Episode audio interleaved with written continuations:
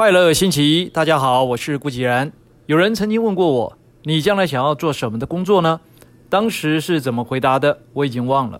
现在想想，我的答案是我对很多工作啊都有着兴趣。就如同你不可能只喜欢吃一道菜而不去尝试其他的菜。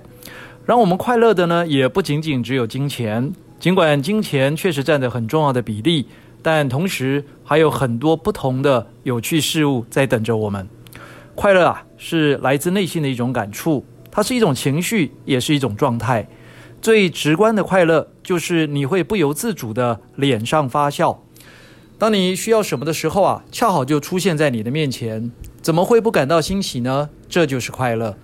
快乐是通过我们内心的一种感触，并透过身体表达出来的一种情绪。快乐有很多种，其中之一呢，就是拥有自己追求的目标。年轻的时候啊，可以做自己喜欢的事；年老的时候，可以回忆往昔的种种，脸上呢也会自然的微笑着。尽管已经经过了长久的岁月啊，想起来依然动心。我认为人生啊，最快乐的莫过于此，经得住时间的洗礼。今天是二零二零年十月五号，让我们一起来创造属于自己的快乐吧。